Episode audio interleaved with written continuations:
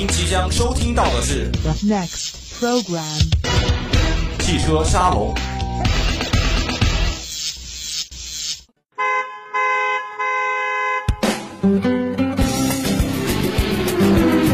速度与激情的世界，时尚与科技的前沿，最全面的汽车展示，最激烈的汽车争霸，车海谁主沉浮？英雄笑看风云。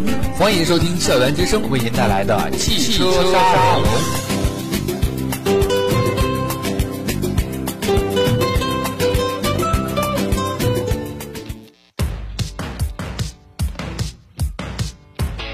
聆听校园之声，感受美好生活。老师、同学们，各位亲爱的听众朋友们，欢迎大家准时在每周五的中午收听由校园之声为您带来的汽车沙龙。我是麦芽，我是答案。那相信听众朋友们最近听这个汽车节目都知道，我们一直是在围绕这个二零一四年北京车展展开的呀。没错，那我们今天呢就不给大家说一些什么国外的车型了，今天我们的目标就放在国产车当中。没错，那我们今天要跟大家就是来聊一下这个我们五大自主品牌的新动向。那麦啊，咱想问问你，你知道这五大自主品牌谁排第一，谁排第五吗？嗯，应该是长城第一，吉利第五吧。吼吼吼，那你就说错了。其实长安第一，长城第二，比亚迪第三，奇瑞第四，吉利嘛，这倒是第五了。那我没说错呀。你刚说是长城第一啊？哦，哦，这个长安、长城、麦芽傻傻分不清楚啊。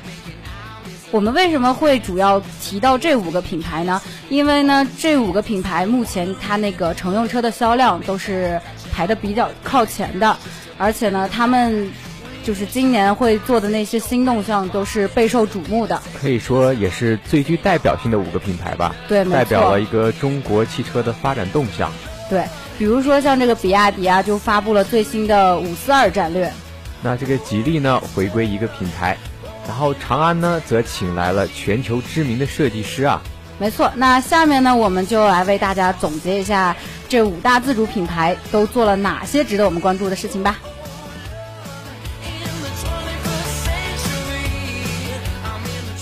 首先，先说说这个比亚迪，它这次发布的五四二战略到底是什么啊？那就让麦芽来为大家解释一下吧。这个五四二的五呢，是代表百米加速度是在五秒以内，而四呢是代表它是全面极速电四驱，而二呢就是代表它百公里耗油是两升以内。哇塞，那按照这个比亚迪的计划，这比亚迪的汽车以后可是非常的厉害啊！没错，估计在以后它旗下所有的新能源汽车都能够达到这个五四二标准了。那看来这个比亚迪汽车真的是有望是成为这种国产车的佼佼者啊！那本次车展全球首发的这个唐呢，就是五四二战略下诞生的首款车型了。它是一款三擎双模四驱的 SUV。答案对这个比亚迪的唐非常好奇啊，嗯，为什么它要叫唐呢？呃，我想的话，应该是因为它是国产车吧，而且之前不是还有秦是吗？对，估计往后面还会有什么明清啊这 唐宋元明清都有了。对。对那在动力方面，这个比亚迪唐采用的是什么动力系统啊？嗯，它采用的是混合动力系统。这套系统呢是由一台2.0钛涡轮增压发动机和前后两台高功率电动机组成的。它的最大功率输出呢为503匹马力，而传动系统呢则匹配的是六速湿式双离合变速箱。听麦芽这么一说啊，答案觉得这辆车还真的有希望是在五秒内达到百公里的加速啊，而且它的耗油量应该也不会很高吧？对，仅为两升百公里。哇，那看起来真的是按他们那个五四二的标准模式来配备的呢。而且啊，答案你知道吗？它还拥有八十五公里的纯电蓄驶里程。哦，对对对，答案都忘了，它还是个混合动力系统呢，还能跑八十五公里的纯电蓄驶里程。那它这个电力行驶方面，好像还是稍微欠缺了那么一点吧？记不记得咱们之前说的那几款电动汽车？记得记得。他们的纯电行驶都可以达到四百多。对，都或者是300多三百五左右了。啊，对，高点儿的估计有六七百吧。对，不过它是个混合动力系统，应该在日后会慢慢改善吧。而且毕竟它是刚刚开始涉猎这个区域嘛，会慢慢的越来越好的嘛。啊、那在这里也是希望它可以越做越好了。比亚迪的发展来看呢，新能源跟传统动力两大类车型均是比亚迪所注重的发展方向啊。但是呢，从这个实际销售情况来看，这个新能源车和传统动力能源车型的销量差距还是比较大的。我想啊，可能在这个新能源和传统动力方面的选择上，这个因为大家都不是很熟悉新能源动力车型，所以可能会觉得这个新的有一些怎么说，有点儿因为不熟悉，不熟悉，所以感觉有些不适应。对，不适应。因为如果真的是跑电池，你说要我要答案我来在这儿选一辆这种车，你说传统车我能看油箱跑多少，但是对于这种电池的新能源来说，虽然我也能看它的电池消耗量，但是我没有那个概念。没有那个准度，没有看那个油表准。对对，就我不知道它到底是不是还能跑更多，因为你知道油箱一般空了之后还是能跑一段距离的，是的，但这个电池一旦没电之后，估计就立刻停住了。嗯，也许是这样子。所以在这种日常的一些习惯上面，可能对这种选择还是有一定的影响。所以说，虽然他们真的是提出了新口号，说希望能够振兴这个能源市场，但是，嗯，还是不能太快的将这个新能源车车作为他们的销售主力。对。那第二个品牌呢，我们就要说的是这个吉利了。在这个北京车展上，吉利也是发布了最新的品牌战略，它的新品牌战略下的产品也与车展正式亮相。那在新的品牌架构下呢，吉利将目前的吉利帝豪、吉利全球鹰、吉利英伦三个子品牌汇聚为统一的一个吉利品牌。可能现在算是一个过渡期吧，所以他们那种子品牌以及他们所属的那些产品，都会在这个吉利的母品牌下进行推广。全新的产品则会以吉利的品牌系列统一的发布这种新的标识。说到这个新标识啊，麦芽，你觉得这个标识看上去像什么呀？像看不看上去像哪个汽车的标识呢？嗯，像帝豪，啊是的，没错，这个吉利的新标识啊，它就是以帝豪的 logo 为基础啊，融入了原来的那个吉利 logo 的那个，蓝色。对对对，寓意着吉利品牌也将聚集既往的精华，在眼镜中获得新生啊。那我们也是了解到呢，从近日开始吧，所有的新车，包括改款的车，都将使用全新的 logo。在产品方面啊，大家应该也知道，这个吉利和沃尔沃已经就是有一等于说个，它就吉利已经收购了沃尔沃了。对对，所以这个未来的吉利汽车将依托这个 KC、FE 以及沃尔沃开发那种中型车模块化结构为基础，不断的这种开发和升级 KC 啊、帝豪啊、远景啊、金刚、熊猫等几个大系列的产品。那根据市场和消费者的需求呢，不同系列将也会拥有不同产品类型。但是啊，现在这个吉利的老平台啊，都会逐步的被淘汰掉，直到被公布的新平台所取代。但是啊，从这个吉利此次采用这个新的 logo 来看呢，还是会多多少少就是产生一些负面影响吧。是的，是的，比如说他丢失了一些原来的他那种怎么说目标人群吧，或者他的粉丝啊，啊，对，因为 logo 换了，可能会让这种品牌的这种形象啊，就需要那种重改观塑，，对，需要时间去重塑它。让人们对这个汽车、对它的品牌有个新的那种概念的话，可能会需要很多时间或者很多的资源。对，这无异于是一种资源浪费的情况吧。是啊，又费时间又费资源嘛。嗯，但是吧，这个以帝豪为基础的话，做一次品牌的升级，也许它也能盘活之前的那种品牌的价值，让它这么多的这个品牌就子公司啊，成功的实现一个品牌的回归。可能相对来说吧，这样的一个选择是吉利最最优的一个选择对。，只能是目前吉利最优的选择了吧。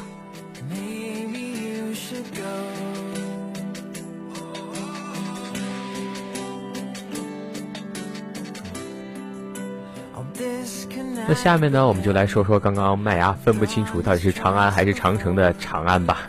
这次长安的动向可是大喽，他也是请来了克里斯班葛作为这个设计顾问。克里斯班葛，嗯，他不是前宝马的首席设计师吗？对呀、所以说这次的动向真的非常的大，而且很明显。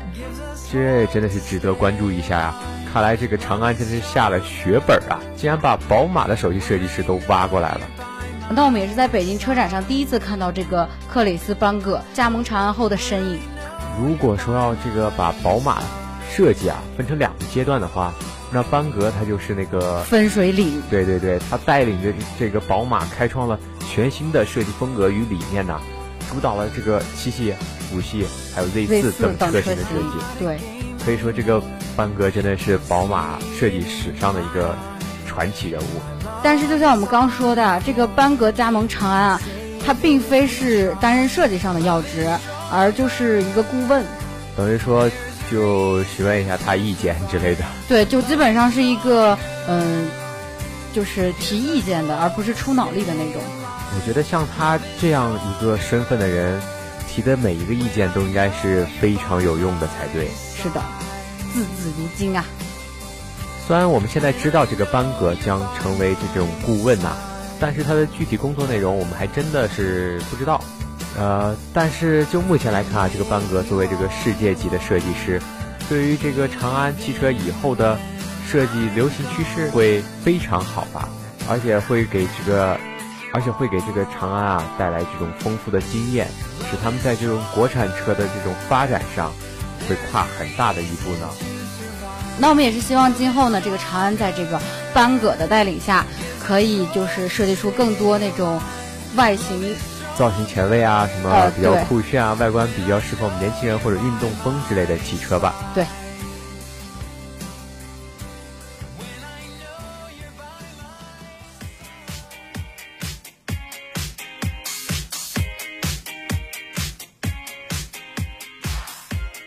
下来呢，我们要说的这个品牌就是奇瑞。那在麦芽的印象中，我每次别人一提到奇瑞，我就直接反应的是 QQ 味。奇瑞 QQ，当年我妈妈说，她如果闲得无聊了，她就去买辆 QQ，然后天天开着它到处跑着玩，其实那个车也不是丑吧，就是她就觉得很可爱，对，很可爱。而且挺怎么说，就像那种休闲的时候开着跑去玩，挺好玩的。对，但是后来我给她说呀，你要买这个 QQ 出去玩儿，再以你的驾驶技术，哎呀，这个就算了吧。答案真是真的，我一直非常赞成他去买一辆比较大的 SUV，但是不要去买这种小车。好吧。那在这次北京车展上呢，奇瑞也是带来了三款新车啊，分别是两款全新的概念车 Concept 阿尔法、Concept 贝塔以及奇瑞瑞虎三车型。哎，又遇到这种答案非常讨厌的英文名字啊，还阿尔法、贝塔，但是你知？道吗？麦芽一看到这个阿尔法跟贝塔就异常的亲切，为什么你会非常的兴奋？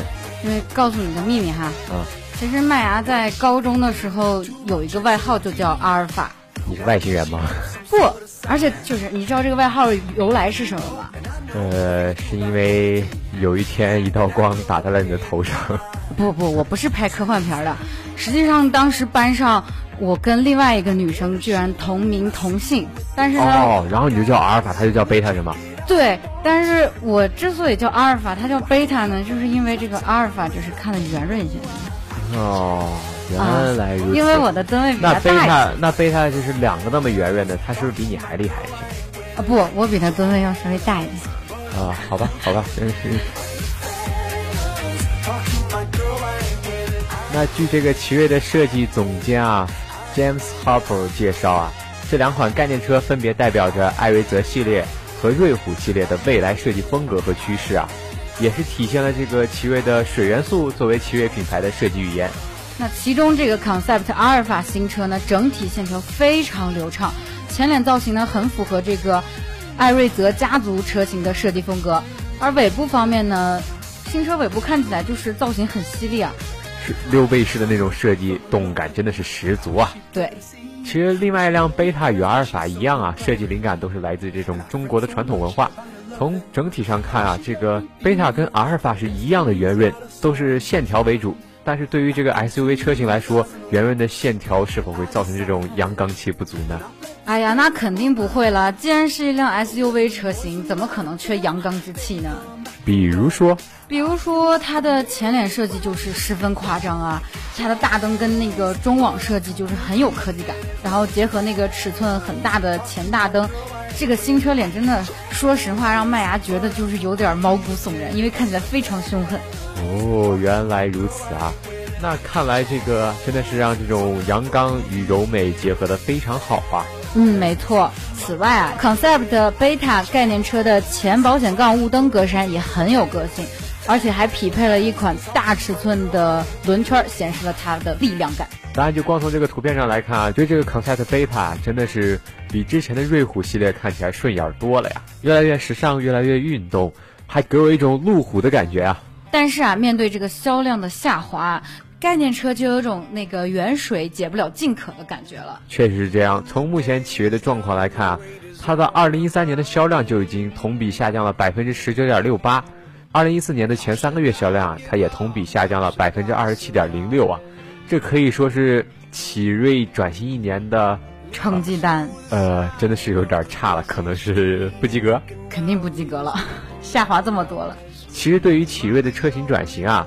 也是有一些专业的人士做了简单的分析，比如说它的车型老旧导致产品竞争力下降，和没有新产品顶上的这两个点的共同影响啊，才导致这个销量下滑的真正原因。对对对，虽然说在这个销量下滑的背景下，这个奇瑞在北京车展上发布了两款概念车和一款改款车型啊，但是真的就像麦芽刚说的那样，它是解不了近渴的。是的，其实每一件车展不仅仅是一个新车的发布现场啊。它更是一个新车接收各方批评和评价的那种一个舞台或者一个挑战的对一个平台。是的，所以说在车展的时候进行产品的调研是最集中和最有效的方法。那也是希望奇瑞能早一些把他们的概念车量产出来，然后来解决他们这个进可吧。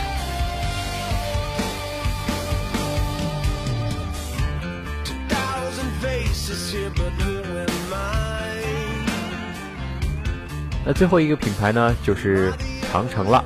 在北京车展上呢，长城汽车也是携旗下的长城和哈弗双品牌亮相，上市和首发了五款 SUV 车型啊，这可真的是吸引大家眼球。是的，在经历了近三个月的优化和改进以后啊，这个哈弗 H 八也是正式上市销售了。除此之外啊，哈弗旗下的一个全新的小型 SUV H 二也是正式公布了其中一款车的售价，它的售价为十点五八万元。咱还觉得这个未来 H 二车系啊，其他的车型的价格估计也会很快公布吧？应该是这样的。这个哈弗也算是迎合了这个目前这个小型 SUV 的发展趋势，不仅仅发布了这个大型的 H 八也是发布了这种小型的 SUV H 二 SUV，可以说是。迎合了市场，不知道麦芽记不记得这个哈弗以前的那个车标呢？记得呀。其实答案觉得啊，以前的车标可能还是有些略显的掉档次的感觉。对。自从他换了这个红色的英文车标之后，我就觉得顿时高大上了不少。是的，答案告诉你一个秘密。嗯。答案当时第一次见到这辆车的时候，我说：“哇塞，哪来一辆进口的国外车型啊？”因为那车标给我一种就是进口车的感觉。哇塞，我们应该握个手，因为我们寝室楼下当时就停了一辆这个车，我真的没有想象到它会是长城的车。其实我是在走近了之后仔细的一看，而且我一拼那个音，我说这是长城啊，不是这，我说这是哈佛啊，然后瞬间我就觉得这真的是 是的，真是深深的欺骗了我一把。除了我们刚刚说的那些。发布的车型之外呢，作为哈弗目前的旗舰 SUV，哈弗 H9 也于今年的车展上发布了。它新车采用的是非承载式车身结构。动力方面呢，哈弗 H9 搭载了一台 2.0T 发动机，最大功率为218马力。传动方面配备的是一台六速自动变速箱。此外，它还可以选择一台 3.0T 发动机版本的 H9。它将匹配的则是八速自动变速箱。其实这个长城汽车近年来的销量也是迅速增长啊，可以说现在的发展势头是非常的良好。是的，那首先我们还是要肯定一下这个长城在 SUV 上的成功了，它丰富的那个车型选择，还有较高的性价比啊，都让这个哈佛品牌下的 SUV 产品不断热销。再加上在车展上的三款 SUV 首发，两款 SUV 正式上市，也是赚足了眼球啊！这也是长城汽车强化 SUV 战略地位的一个重要的举措。对的，我觉得一个品牌不一定非要推出所有的车型，但是一定要有一个属于自己独特的车型才对。像这个长城就是对以它的 SUV 为主，这样我觉得就做得非常好。我不一定要做的很全面，但是我做一辆做的很精通。嗯。